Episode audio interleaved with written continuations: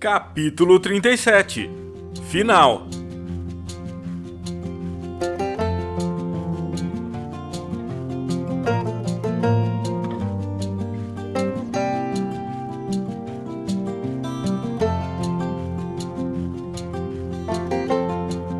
Senti frio na espinha quando os ponteiros marcaram duas horas e dois minutos da tarde. Era o momento em que leríamos nossas perspectivas de 20 anos atrás. Eu nem tinha ideia do que havia escrito, mas queria saber o que o Oliver e a Alessandra escreveram. Ela pegou aquele envelope amarelado pelo tempo e abriu. Tirou os três bilhetes lá de dentro. Ainda estavam com o um selo de segurança proposto pelo Oliver. Achei graça da minha assinatura da época em que eu era adolescente. Minha letra tinha mudado muito desde então. A Alessandra pegou o bilhete dela e me entregou para que eu pudesse ler primeiramente. Ela leria o meu na sequência. Antes de abrir, argumentei que seria melhor esperarmos pelos 10 minutos que o Oliver estipulou para o caso de alguém se atrasar. O que são 10 minutos para quem esperou 20 anos? questionei. Mesmo sabendo que as chances do Oliver aparecer eram quase nulas. Aguardamos o tempo que foi combinado. Foram os 10 minutos mais longos de nossas vidas. Como ninguém apareceu, estávamos autorizados a abrir os bilhetes. Abri o bilhete dela e fiquei encantado com a caligrafia bonita. Talvez tenha sido saudosismo, mas eu sempre fui apaixonado por aquela letra. O que diz, Léo? perguntou curiosa. Léo, Oliver, daqui a 20 anos, quando abrirmos este envelope, quero estar aqui com vocês e desafiá-los a pular o barranco que vocês ficam se gabando. Quero ver se vocês são realmente corajosos. Lessa, 19 dos 2 de 1982. Pular o barranco? Mas nem me pagando, pensei. Tínhamos feito aquilo no momento de desespero para salvar nossas peles. Uma vez já tinha sido o suficiente. Olhei para a Lessa e percebi que ela estava levando aquela história a sério. Não acredito que você vai querer pular do barranco, Perguntei tentando esconder minha covardia. Eu não. Nós vamos pular. Ou você acha que eu acreditei que vocês pularam realmente? Quero ver com os meus próprios olhos, respondeu determinada. Eu estava com medo, mas deixei para pensar nisso depois. Pedi para que ela abrisse meu bilhete. Estava mais preocupado com o que tinha escrito do que com a possibilidade futura de pular. Ela começou a ler. Lessa, mesmo que ela parou de ler em voz alta e passou a ler para ela mesma. À medida que lia, sua fisionomia ia mudando. Pedi para que lesse alto, mas ela ignorou e continuou apenas movendo os lábios. Sabia que tinha escrito alguma besteira, mas não me lembrava o que era. Ao terminar de ler, ela deixou escorrer uma lágrima e olhou em meus olhos. Eu não sabia o que falar, o que pensar. Precisava saber primeiro o que estava escrito para depois poder reagir. Ela me entregou o bilhete e falou: É lindo, Léo. E começou a chorar. O que eu fiz dessa vez? Peguei do bilhete. Lessa, mesmo que o sol pare de brilhar, mesmo que as estrelas parem de iluminar as nossas noites, mesmo que as ondas do mar parem de bater nas rochas, mesmo que o vento pare de soprar, mesmo que as flores parem de abrir, mesmo que os passarinhos parem de cantar, eu nunca irei parar de te amar. Lessa, quer namorar comigo? Terminei de ler e precisei de alguns minutos para assimilar. Onde eu estava com a cabeça? Eu me lembrava vagamente que não havia dado importância a essa promessa. Se a Alessandra não tivesse reaparecido do nada, essa história não teria voltado à tona. Olhei para ela e percebi que estava se recompondo. Eu ainda estava sem jeito. O que eu poderia dizer para aliviar aquela situação? É. Quando a gente é criança, escreve cada coisa, né?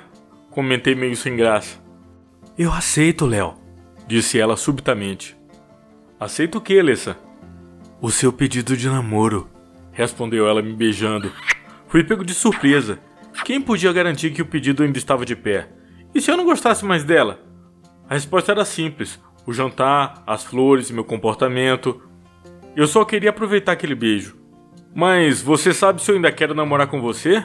Perguntei meio que esnobando. Léo, você quer namorar comigo? Perguntou séria. Achei melhor não brincar. Respondi com outro beijo. Era engraçado, em pleno ano de 2002, pessoas adultas fazendo pedido de namoro. Eu apenas queria curtir aqueles minutos que se seguiam. Tentei focar no momento e não me preocupar em mais nada. De qualquer modo, já pensou se o namoro ficasse sério? Ela morando na capital e eu com oficina no interior?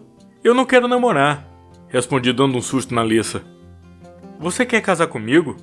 Perguntei enquanto tirava do bolso um anel de noivado. Lessa desabou a chorar novamente. Será que eu havia colocado os bois na frente do trem? Que lindo, Léo. Você deve ter gasto uma fortuna, comentou enquanto admirava o anel já em seu dedo. Um rim, respondi arrancando aquela gargalhada gostosa. Eu quero, respondeu soluçando. Você quer o quê? Perguntei com medo de que ela tivesse entendido errado, mas levei um cascudo em seguida. Depois de terminar com os afagos, resolvemos ler o bilhete do Oliver. Como eu queria que ele estivesse conosco. O que será que o Oliver escreveu? perguntou Lessa. Não tenho ideia. Você sente saudade dele? Muita. Até hoje não consigo aceitar o que aconteceu com ele, comentou ela segurando minha mão. Ela abriu o bilhete e começou a ler. Léo e Alessandra, meu único desejo neste momento era que eu pudesse encontrá-los daqui a 20 anos. Não sei se será possível, mas de qualquer modo, vocês foram meus melhores amigos. Obrigado. Nos abraçamos e ficamos em silêncio. Enquanto estávamos abraçados, uma música começou a tocar na velha jukebox. Nem acreditava que ela ainda estava funcionando. Era All I Have to Do Is Dream. Tudo o que tenho de fazer é sonhar. Aquela música tinha me marcado. Não havia como escutar e não me lembrar do moleque. Olhamos na direção do jukebox e não vimos ninguém. Achamos estranho ela tocar sozinha. A música continuou tocando e uma laranja veio rolando em nossa direção. Meu coração começou a bater mais forte. Vi que alguém saiu do fundo do corredor, perto do banheiro, e caminhava em nossa direção. Léo? Alessandra? exclamou. Eu não conseguia acreditar no que estava acontecendo. Sou eu, Oliver, disse chorando. Era realmente ele. Mais uma vez fiquei sem ação. Todo esse tempo eu achando que ele estava morto. Oliver? perguntei ainda sem acreditar. Lacey estava muda. Eu pensei que você. Interrompi minha fala antes que dissesse besteira. Que eu estava morto? Você acha que eu iria perder a nossa reunião? Perguntou me abraçando. Retribuí o abraço e não consegui conter as lágrimas. Oliver abraçou a Alessa e levou uns três socos no peito pela raiva que ela sentia por ele ter nos deixado todo esse tempo sem notícias. Levou um tempo até que nos recuperássemos. Vocês lembraram, disse Oliver. Lógico, estávamos contando os dias, os meses e os anos, Respondi tentando fazer graça.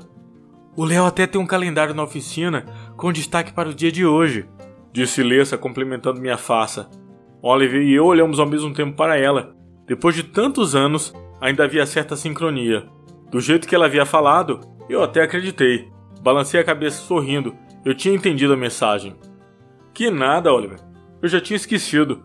Se não fosse a Lessa aparecer ontem na oficina, eu estaria em casa cortando a grama confessei arrancando risos. Era gostoso vê-los dando risada. Oliver queria saber tudo o que tinha acontecido em nossas vidas desde que ele havia partido para Londres. Eu contei o mesmo que tinha contado para Lessa na noite anterior. Em seguida, ela fez o mesmo. Oliver ficou atento a cada detalhe.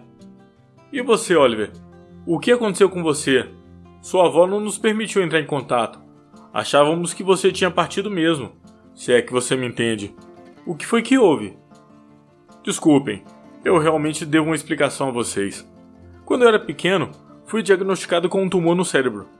Ele estava localizado no ponto em que não era possível realizar um processo cirúrgico. Meus pais me levaram em vários hospitais, mas naquela época a neurociência não tinha atingido o ponto que tem hoje. Só podíamos esperar pelo pior. Todos falaram que eu não passaria dos 12 anos. Mas você conseguiu algum tratamento? A sua avó falou que seria questão de meses. Perguntei.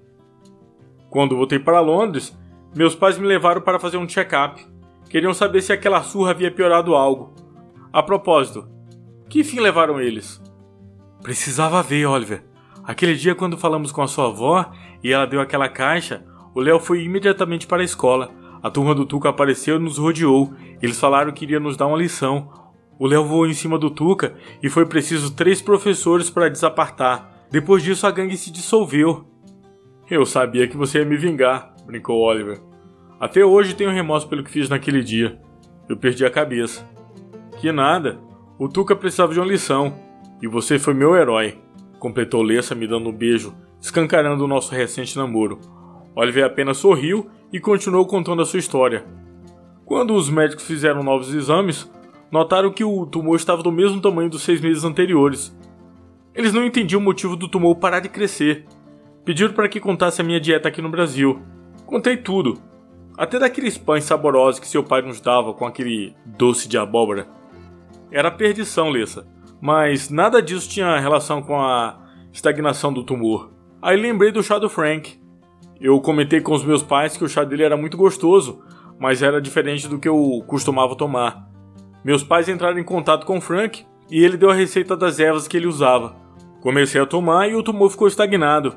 E à medida que eu crescia, o tumor ficava menor até deixar de ser perigoso. Mas eu não tinha nenhuma garantia. Por isso não procurei vocês. Não queria dar falsas esperanças, mas sonhava com esse reencontro, confidenciou Oliver. O chá do Frank? Do velho Bulldog? Eu sabia que ele batizava seus chás. Precisava ver o chá que ele fez para a gripe. Comentei impressionado por ter conseguido tomar todo aquele chá até o fim. Sim, Léo, o chá do Frank me salvou. Ou, melhor dizendo, prolongou minha vida. Devo tudo a ele. E se não fosse você, eu não queria conhecê-lo. Ficamos em silêncio por alguns instantes. Oliver, você se lembra do que escreveu no bilhete? perguntou Lessa. Claro que sim. Léo e Alessandra. Meu único desejo neste momento era que eu pudesse encontrá-los daqui a 20 anos. Não sei se será possível, mas de qualquer modo, vocês foram meus melhores amigos. Obrigado. Como você lembrou do que escreveu há 20 anos? Perguntei espantado. Porque eu tinha uma cópia em minha carteira. Era a minha motivação para viver mais um pouco. Sempre relia. Acabei decorando, respondeu todo orgulhoso. E o que dizia o bilhete de vocês? O meu está aqui, respondeu Lessa, entregando a ele. Oliver leu e soltou uma gargalhada. Quando é que vamos pular? Tem que ser hoje ainda, respondeu Lessa. E o seu bilhete, Léo, o que dizia? Entreguei para ele e aguardei outra gargalhada. Ele leu, ficou em silêncio, olhou para Alessa e perguntou: Você aceitou? O Léo não quer mais namorar comigo. Respondeu Lessa, fazendo o semblante do malandro mudar, e, e imediatamente ele olhou para mim. O Léo me pediu em casamento, exclamou mostrando o anel. Oliver não se conteve de alegria, me abraçou e em seguida abraçou a Alessa. A festa será por minha conta e vai ser na fazenda, combinado? Olhei para Alessa e ela concordou. Só aceito se tiver música ao vivo e você tocar, respondi arrancando risadas dos dois. Fechado, respondeu Oliver. Bom, vamos antes que o sol se ponha, falou Lessa levantando. Para onde vamos? Tentei me fazer de desentendido, mas foi inútil. Em poucos minutos, estávamos caminhando em direção do barranco. Lessa estava no meio, enquanto Oliver e eu revezávamos nas extremidades. Caminhamos abraçados. Léo, cante aquela música do Roberto Carlos. A música era perfeita para a ocasião. Eu quero amor ter sentido a vida, sentir a força da mão amiga. O meu irmão com um sorriso aberto, se ele chorar, quero estar por perto. Quero levar o meu canto amigo a qualquer amigo que precisar. Eu quero ter um milhão de amigos e bem mais forte poder. Fomos caminhando, cantando todas as músicas que vinham à nossa mente. Quando menos esperávamos, chegamos ao topo do barranco. Olhamos com cuidado e a altura era de botar medo. Vamos embora, não precisamos provar nada para ninguém, tentei argumentar. Tirar aquela ideia maluca da cabeça. O Oliver só ria. Lessa tirou os sapatos e a calça jeans e ficou esperando por nós dois, Oliver também fez o mesmo. Se eu não os acompanhasse, seria o frouxo. Léo, se você não pular comigo, não vai ter casamento. Ameaçou Lessa. Analisei o tom que ela falou e, mesmo sabendo que era brincadeira, achei melhor tirar a calça e me preparar para o pulo. Ficamos os três na ponta do barranco de mãos dadas, a Lessa no meio. Vou contar até três e aí pulamos, ok? Instruiu a nadadora profissional. Ok, ok. Um, dois, e antes de falar o 3, a malandra se jogou nos puxando. A queda levou entre 4 e 6 segundos. A adrenalina foi tão grande que toda a minha vida passou como um filme. Eu finalmente tinha conquistado a princesa dos meus sonhos e tinha restabelecido ligações com meu melhor amigo. Tudo o que eu precisei fazer foi sonhar.